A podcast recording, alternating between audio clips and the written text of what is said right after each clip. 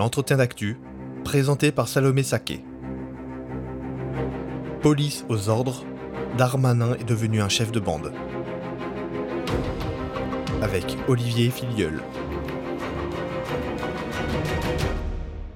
Violence policière. Depuis l'affaire Michel Zecler notamment, ces mots qu'Emmanuel Macron refusait catégoriquement de prononcer il y a encore quelques mois sont désormais sur toutes les lèvres. Le président en personne, confronté aux journalistes violentés par la police, Rémi Buisine, a désormais reconnu leur existence, une première. Il y a des policiers violents. Il y en a. Et donc, Là-dessus, il faut prévenir, former et surtout sanctionner. Mais si on est juste. Alors, il y a des policiers violents, mais est-ce que ce sont des violences policières, monsieur le Président? Est-ce que ce qui s'est passé dans ce studio le 21 novembre, ce sont des violences bah, policières? Ça s'appelle comment?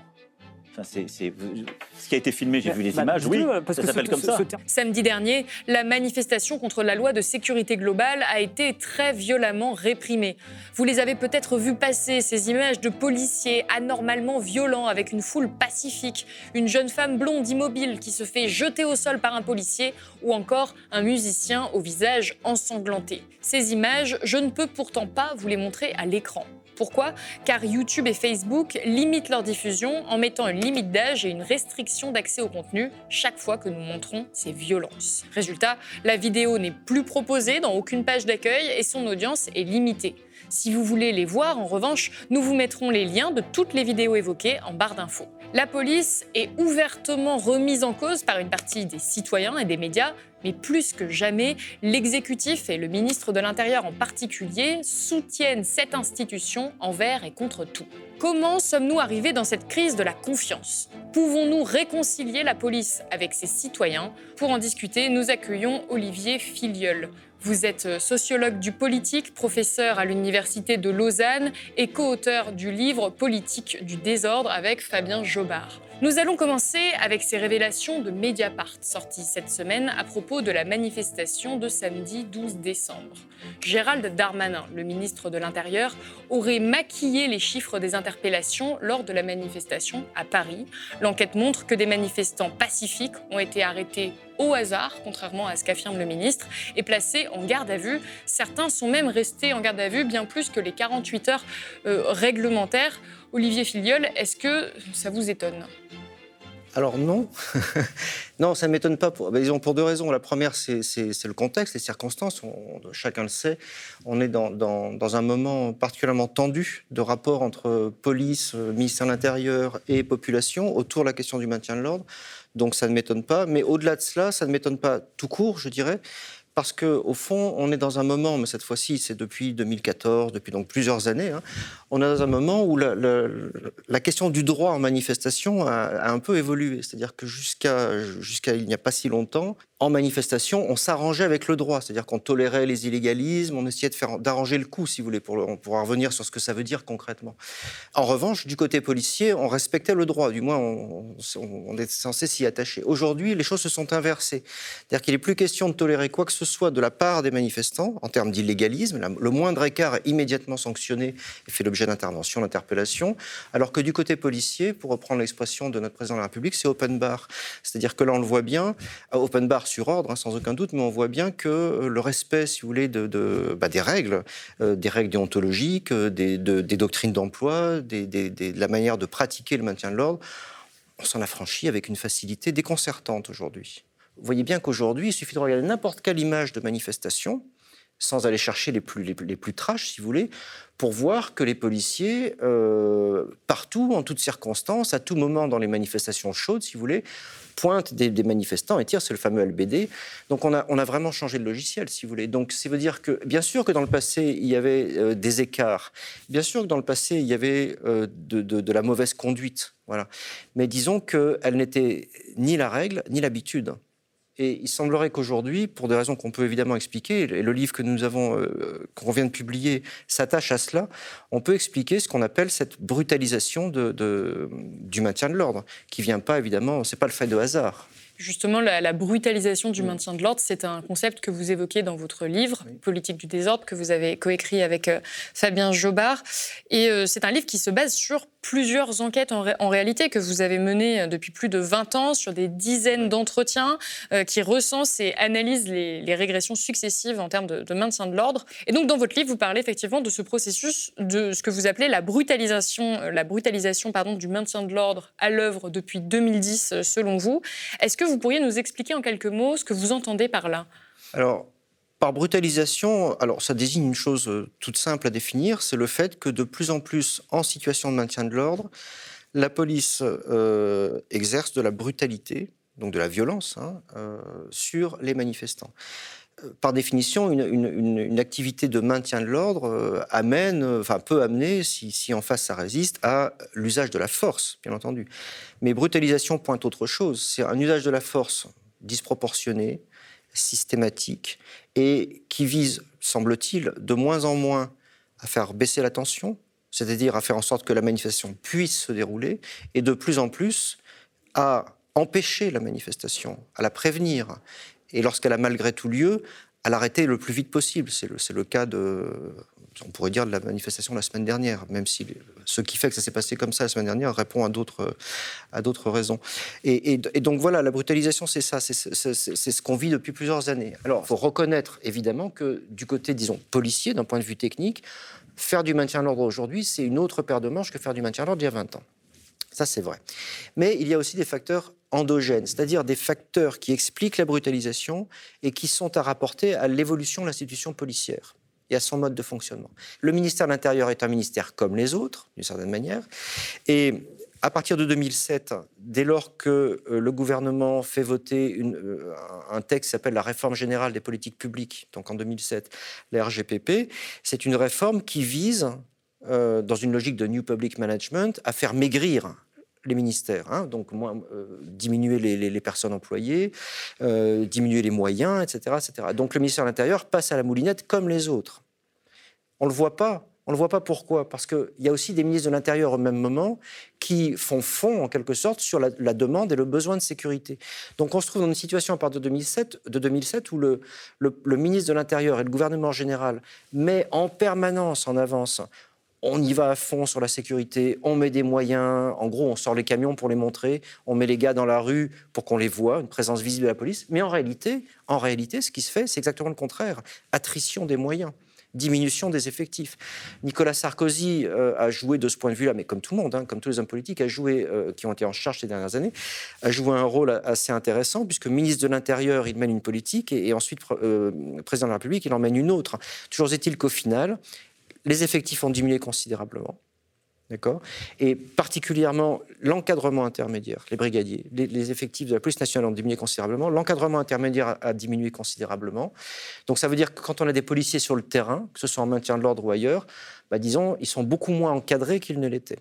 Or, le maintien de l'ordre, c'est une, une activité qui n'est pas une activité de police au sens où une activité de police, c'est une activité dans laquelle les fonctionnaires sont, sont censés faire euh, usage d'un pouvoir discrétionnaire et d'un pouvoir d'appréciation.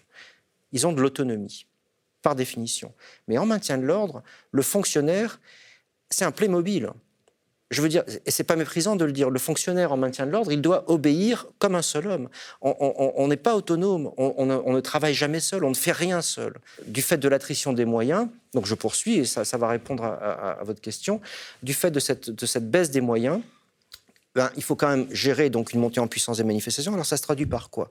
Deux choses rapidement. Une première chose, c'est le fait qu'on fait maigrir et qu'on met un peu aux marges les forces spécialisées de maintien de l'ordre, qui coûtent cher, les gendarmes, les CRS, parce que eux, ils sont, ils sont spécialisés là-dedans, c'est leur, leur, tâche, c'est leur cœur de métier, hein, le maintien de l'ordre.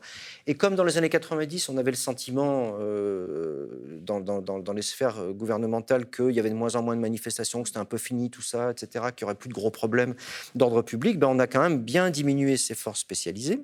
D'accord. Si on voulait en fait encadrer correctement les manifestations, on ne pas.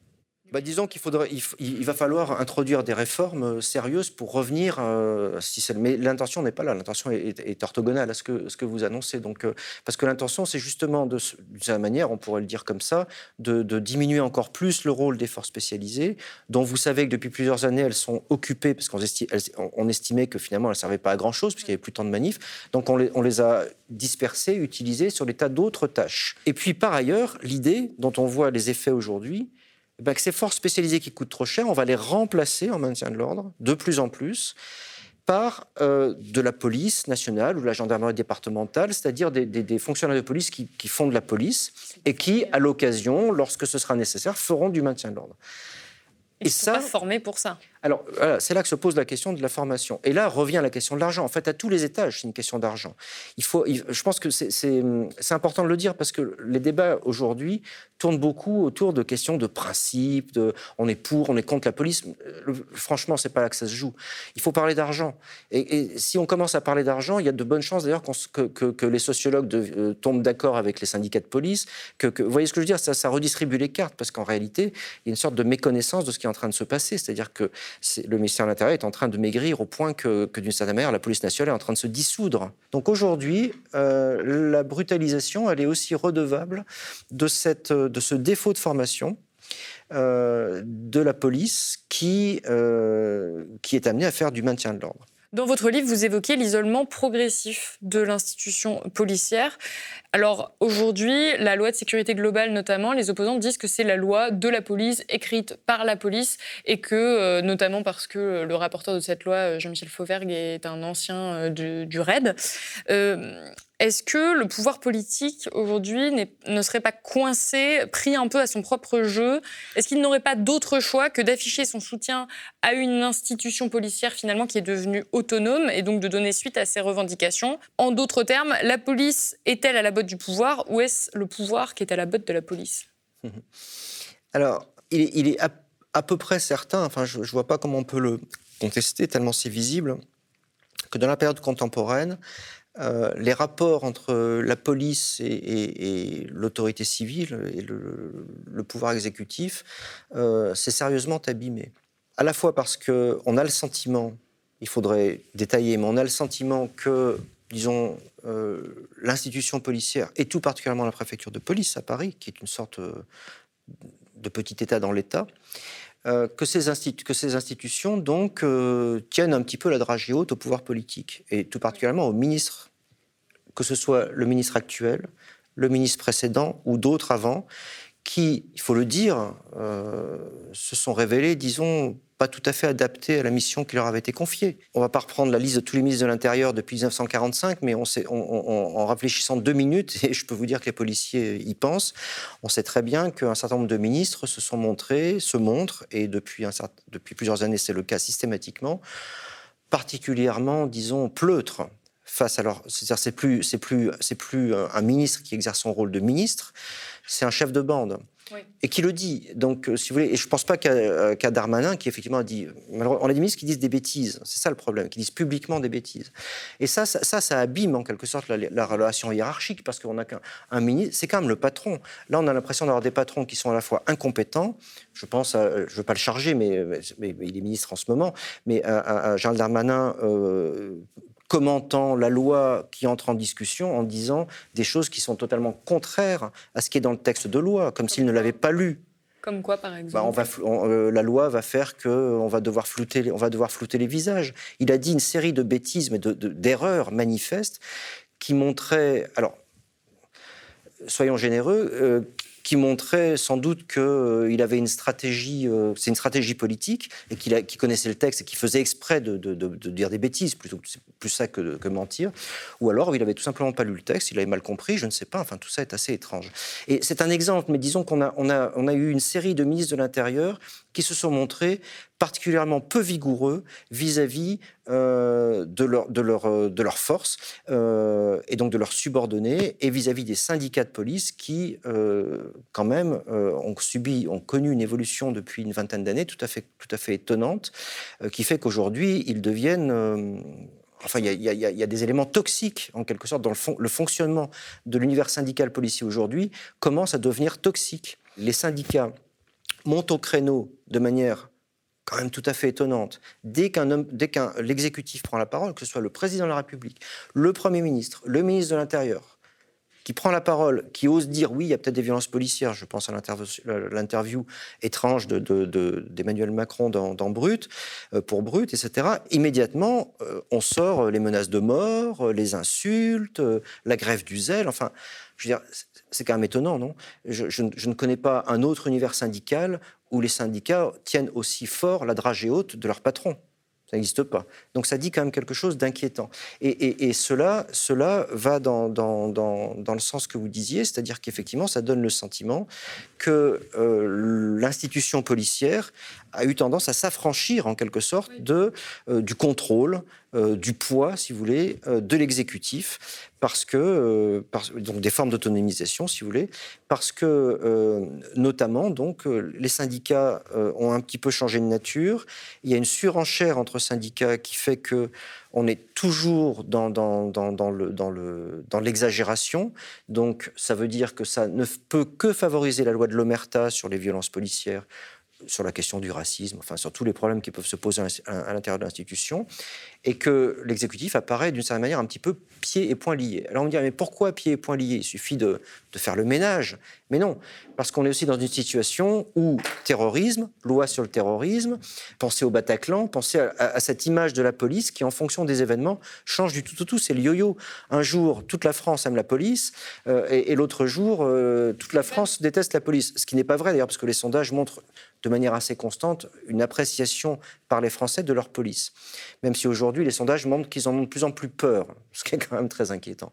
Et pourtant, effectivement, vous l'évoquiez, notamment les attentats de 2015 qui ont... Euh, vraiment redoré, en tout cas qui avaient, ont donné une très bonne image de, de, de la police en France. Euh, on est passé donc de ces policiers euh, qui étaient acclamés dans les rues à des manifestations comme celles qui sont en train de se dérouler actuellement, qui visent à contester littéralement une loi qui donnerait plus de pouvoir à la police. Et on avait des, notamment, je pense à la manifestation du 28 novembre, la marche des libertés, qui a rassemblé des centaines de milliers de citoyens à travers la France. Euh, est-ce que la rupture entre la France, enfin en tout cas une partie des citoyens et euh, la police n'est pas consommée? En tout cas, en tant qu'observateurs, nous qui allons dans les manifestations, on constate une montée vraiment de la haine anti-police, des slogans de plus en plus présents, tout le monde déteste la police. Euh, comment, comment, comment faire face à cette situation alors d'abord, je pense que rien n'est, enfin tout, tout, peut changer, tout peut aller dans un sens comme dans l'autre. Euh, on est dans l'action politique là, donc euh, il suffit, il suffirait par exemple que euh, qu'un gouvernement comme le gouvernement actuel euh, prenne conscience euh, des dérives assez graves qu'on est en train de vivre et, et, suffisamment confiance en lui-même pour prendre des mesures un peu drastiques, euh, en changeant de ministre, en changeant de préfet. C'est du symbole, parce que c'est pas ces personnes-là qui sont... Qui sont c'est pas en supprimant la personne que vous supprimez le problème. Mais enfin, c'est des signes qu'il faut envoyer à la population. Si vous voulez, depuis plusieurs années se développe une tendance euh, sur plusieurs dimensions euh, au développement de la prévention des manifestations. C'est-à-dire comme si, si vous voulez, on se disait, au fond, c'est la phrase du général Custer sur les Indiens, hein, euh, une bonne manifestation, c'est une manif qui n'aura pas eu lieu. Voilà, comme un bon Indien, c'est un Indien mort. Ok, c'est une manière de, de résoudre le problème. S'il n'y a plus de manifestation, il n'y a plus de problème de maintien de l'ordre bien sûr. Mais enfin, c'est pas comme ça que ça se passe. Et puis, donc, ces arrestations souvent bah, préventives, tous les moyens mis en euh, place. On développe le préventif, ça veut dire que euh, donc c'est lié aussi aux lois sur le terrorisme. On ne va pas rentrer dans le détail des dispositions juridiques qui le favorisent. Mais maintenant, c'est possible. Pas parce qu'il y a tout de même des, débordements à chaque manifestation quasiment. Alors ça fonctionne, mais à l'inverse de ce qui était prévu, c'est-à-dire que, que, à force, si vous voulez, de mettre des obstacles, d'empêcher, de, de, traiter, on va le dire rapidement, de traiter les manifestants comme des hooligans, parce que ça a glissé comme ça, hein, terroristes, hooligans enfin tout ça, militants politiques, terroristes, hooligans, on a l'impression par moment, à entendre euh, certains fonctionnaires et à lire certains documents, que tout ça c'est la même chose. il faut peut-être revenir en, réfléchir un peu là, parce que là c'est quand même un problème. Et, donc, euh, on, peut tout à fait, euh, revenir en, arrière sur euh, là-dessus, mais il faudrait effectivement des, gestes forts. Hein. c'est pas c'est pas demain, ni après-demain, ni avant la prochaine élection présidentielle qu'une réforme profonde du maintien de l'ordre se fera dans le sens, enfin dans un sens ou dans l'autre, parce que tout ça coûte de l'argent l'apparition du drone, euh, l'engouement pour les drones, l'utilisation des drones, c'est le produit notamment bah, de la raréfaction des moyens. Parce qu'un drone, ça ne coûte pas cher. Enfin, ça commence à coûter cher quand les goélands les mangent systématiquement, mais, mais en admettant qu'ils ne soient pas détruits à chaque vol, euh, ce qui est plutôt le cas, eh bien, un drone, c'est très économique. Les drones vont être de plus en plus équipés. Pour l'instant, les drones, ils prennent des photos, ils filment, quoi. Mais les drones qui projettent des produits marquants à de 300 mètres de hauteur, ils existent déjà. Hein, donc c'est la, la, guerre chirurgicale, mais en manifestation. Euh, les drones euh, qui peuvent lancer des balles, des balles caoutchouc bien sûr, ils existent déjà. Vous pensez que ça, ça pourrait être appliqué en France? Mécaniquement, si, les, si le, les mouvements sociaux continuent à, exister, à se développer, etc., ils ne sont pas complètement écrasés par la peur d'aller en manifestation et par la répression, qui aujourd'hui se déploie quand même un petit peu de manière ouverte. Bon. Euh, mais bon, c'est pas dans toute la France, et on voit bien que ça produit l'effet inverse pour l'instant. Ça ne fait que stigmatiser, enfin galvaniser les manifestants. Donc, voilà. Donc si, si, si cela continue, c'est-à-dire que les manifestants ne sont pas découragés complètement d'aller manifester, et s'il euh, n'y a pas plus d'argent il n'y a pas plus de moyens, bah, oui. C'est plausible, c'est réaliste. les drones, c'est un exemple parmi d'autres. C'est tout à fait réaliste puisqu'on en parle. Donc on le voit, euh, l'état actuel des choses est déjà assez dramatique en manifestation. Euh, il y a beaucoup de manifestants qui sont violentés, voire qui ont été mutilés. C'est devenu presque systématique. C'est aussi le cas des journalistes qui ne sont non seulement pas épargnés, mais même parfois euh, visés. Ça a été largement documenté. Et on constate également un nombre croissant d'arrestations en manifestation, comme on l'évoquait en, début d'émission, qui sont parfois complètement arbitraires. Et une fois que les personnes sont arrêtées, en détention, on ne respecte même pas leurs droits élémentaires, et voire on les garde très longtemps en garde à vue, plus que ce que la loi ne l'autorise. Euh, quel quel danger démocratique ça présente, cette euh, évolution du maintien de l'ordre? Alors d'abord, de, manière tout à fait immédiate, le premier, le premier danger, c'est qu'on a un préfet de police qui ne respecte pas la loi. Voilà. a déjà... Oui, à de très nombreuses reprises. c'est énorme hein, comme truc. Hein. Est-ce que vous pourriez, par exemple, citer quelques exemples euh Eh bien, quand, quand, quand vous, avez, vous avez donné des exemples, le, le, fait, par exemple, de se servir de l'arrestation, de la garde à vue, à des fins de dissuasion, à des fins d'empêchement de manifester, est, une, est, véritablement illégal. D'accord? Euh, Ça viole euh, la liberté d'expression ça viole tout un ensemble de principes. Et c'est donc euh, quand, c'est sous, sur, les ordres du préfet de police que ces choses-là sont, sont c'est pas les policiers qui en prennent l'initiative. Hein, là, ça vient vraiment de l'exécutif. Enfin, en tout cas, du préfet de police et donc du ministre. Pour autant que le ministre ait la main sur le préfet aujourd'hui, mais voilà, c'est un exemple, mais qui est très grave, et bien entendu. Mais au-delà de ça, ça veut dire aussi que quand on est de plus en plus, on a le sentiment que de c'est pas le sentiment, parce qu'on a interviewé beaucoup de policiers qui nous l'ont dit euh, pour s'en plaindre ou s'en féliciter, plutôt pour s'en plaindre que s'en féliciter. Euh, on est dans un moment où l'exécutif, euh, en quelque sorte, dans sa tête, semble avoir réglé le problème. Et c'est pas cet exécutif-là, c'est depuis plusieurs gouvernements, c'est la droite comme la gauche à savoir que, ma foi, la rue, il faut que la, rue arrête de nous empêcher de gouverner. On a été élus démocratiquement, certes, par 20% de la population, mais ça, on l'oublie très vite. Donc on est légitime, et maintenant, on va mettre en œuvre un programme. il faut arrêter de se laisser mettre des bâtons dans les roues à chaque fois qu'on veut faire une réforme, parce qu'on n'y arrive jamais. C'est bien la maladie de la France. Enfin, c'est, on vient à François de Closet, si vous voulez. Voilà. Euh. Donc tout ça, c'est une rhétorique bien rodée, mais qui, qui est ancienne, qui désormais se traduit par une décision, d'une certaine manière, qui consciente hein, de se dire bon ben il faut faire en sorte que les manifestations soient de moins en moins et de moins en moins d'impact potentiel. Donc il faut en faire diminuer la force, etc., etc. Donc deux choses. Un, on va plus y répondre. Ça, c'est une erreur politique fondamentale. On ne va plus y répondre. On va regarder ailleurs quand les gens sont dans la rue. Voilà, quel que soit leur nombre.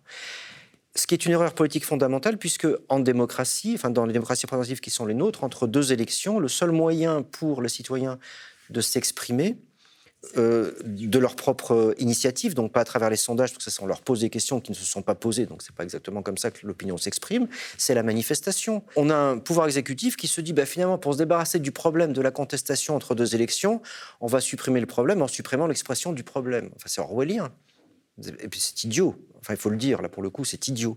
Voilà. Effectivement, le débat public, la communication, c'est un petit peu le, nerf de la guerre, euh, en tout cas en ce qui concerne la, contestation d'une loi.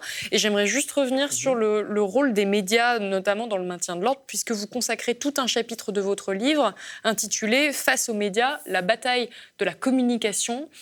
Qu'est-ce que l'irruption des chaînes d'information en continu a changé au maintien de l'ordre directement, alors que ça paraît quand même pas euh, instinctivement, ça paraît mmh. pas corrélé. Parce que dans les tours de contrôle, on regarde les chaînes d'information en temps réel. Les salles de contrôle sont équipées de télévision et les tours de contrôle, pour la prochaine étape. Le, oui, oui, bah, les salles de contrôle, partout où on va, si on est dans une salle de contrôle, dans, dans, dans, un endroit ou un PC, il y a euh, bah, BFM, CNews, c'est en permanence. Parce que justement, parce que comme l'a dit Jean-Michel Fauvergue, euh, reprenant le, enfin il l'a pas repris, c'est une expression courante. Le, titre de notre chapitre sur les, sur le, les, médias, c'est une guerre de com. C'est une guerre de com. Donc, évidemment, quand on regarde ce qui est produit, et désormais, si vous voulez, euh, il y a une conscience très aiguë, c'est plus ancien que c'est pas si récent, mais une conscience très aiguë dans la police, et ils ont raison, qu'il y a à la fois la gestion de la manifestation sur le terrain, on va gagner, on va perdre, on va bien faire, on va mal faire.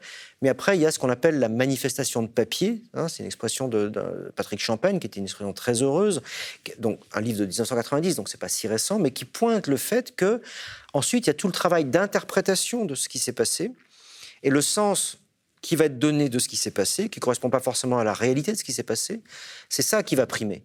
C'est ça qui va faire que le ministre va sauter. C'est ça qui, qui, va faire que euh, le préfet va sauter. C'est ça qui va faire que le commissaire va être muté.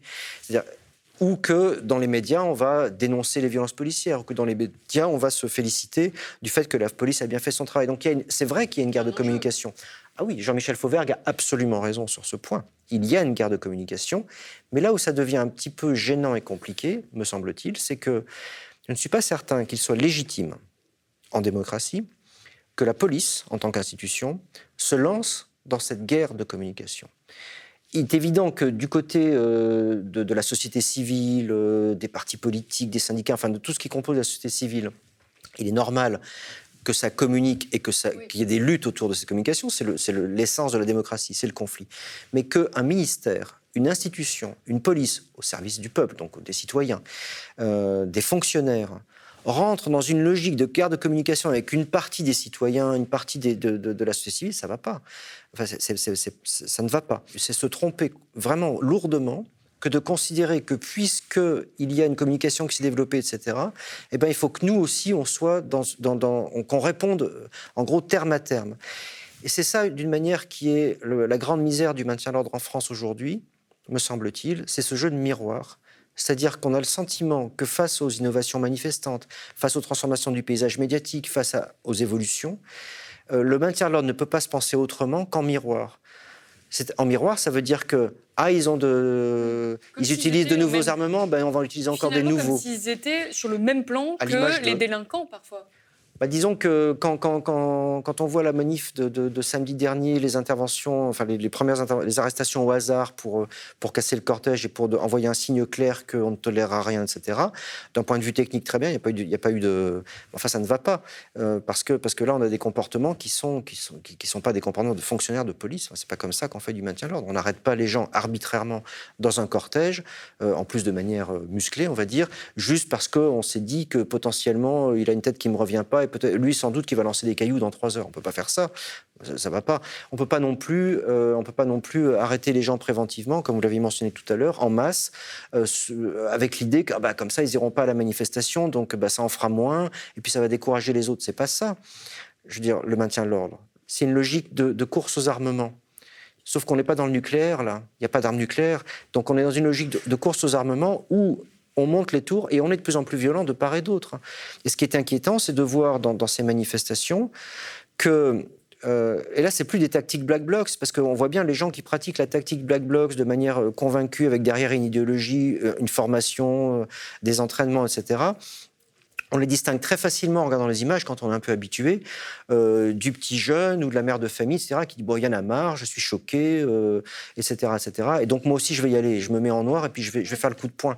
On en a vu beaucoup, là, ces derniers temps, des, gens qui, qui, d'une certaine manière, naviguent autour euh, de l'action Black Bloc, mais sans savoir, sans avoir, etc. C'est eux, plus que euh, les idéologiques bien convaincus qui tapent, euh, qui vont taper sur les policiers. Parce que justement, comme je l'ai dit tout à fait au, départ, euh, les anarcho-autonomes n'ont pas, enfin, c'est pas de blesser ni de tuer des policiers qui est dans leur viseur. Hein, c'est pas ça la tactique.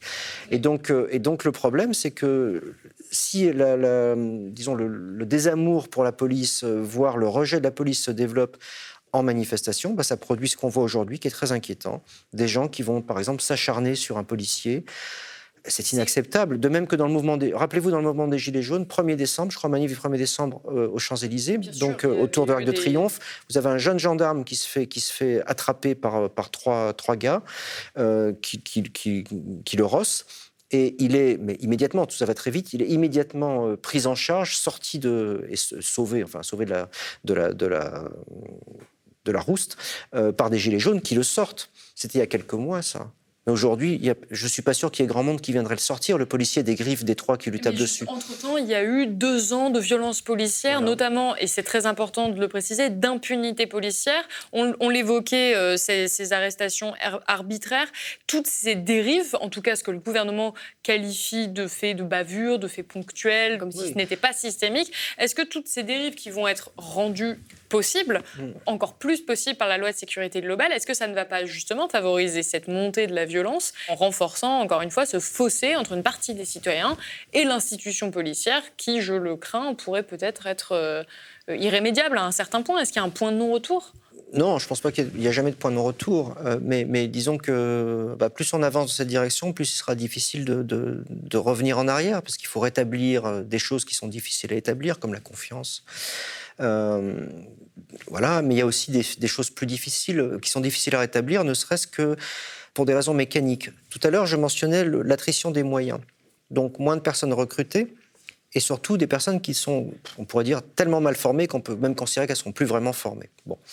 Euh, et je ne crois pas exagérer. Depuis 2015.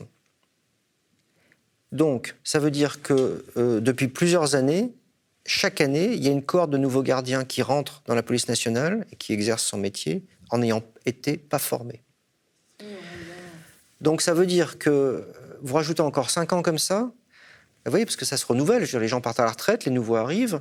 Euh, là, aujourd'hui, je ne sais pas quelle est la proportion, je ne sais pas quelle est la proportion des, nouveaux recrutés, mais ça devient tout à fait inquiétant.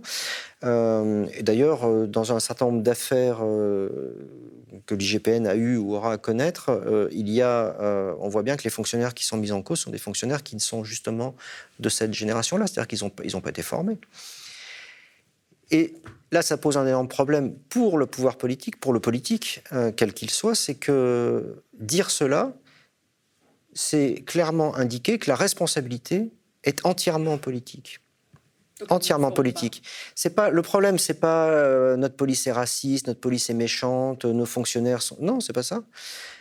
Ça, c'est le résultat de politiques qui font que si vous formez plus les gars ils ne seront pas formés. Les gendarmes aujourd'hui, regardez les gendarmes pendant le mouvement des Gilets jaunes ou le CRS, combien de munitions ont-ils utilisé par rapport à la police? Combien de personnes ont-ils énucléé Quasiment pas.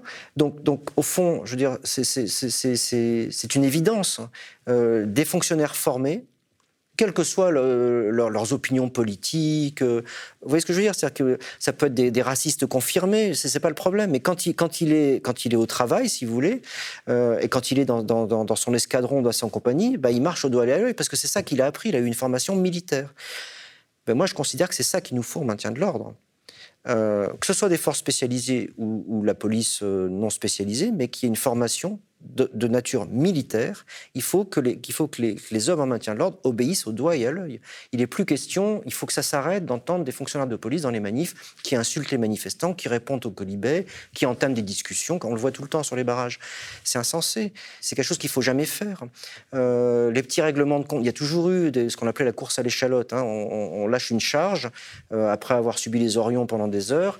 Bon, bah, évidemment, il y, a, toujours un fonctionnaire un petit peu qui, va qu'il n'y en a repéré un qui va, qui va lui, frotter les oreilles. Mais souvent, il, y en avait, il, y avait, il est identifié, ce fonctionnaire, parce qu'il est un peu nerveux, on va dire, et ses collègues sont là pour le... parce qu'il y, y, a un groupe, et puis il y a un officier. Tout ça, c'est délité. Merci beaucoup, en tout cas, pour, euh, pour cette analyse. C'est la fin de cet entretien. Merci beaucoup de l'avoir regardé jusqu'au bout. Si vous l'avez apprécié, vous pouvez le partager sur les réseaux sociaux. Et si vous le pouvez, devenez sociaux. Moi, je vous dis à bientôt.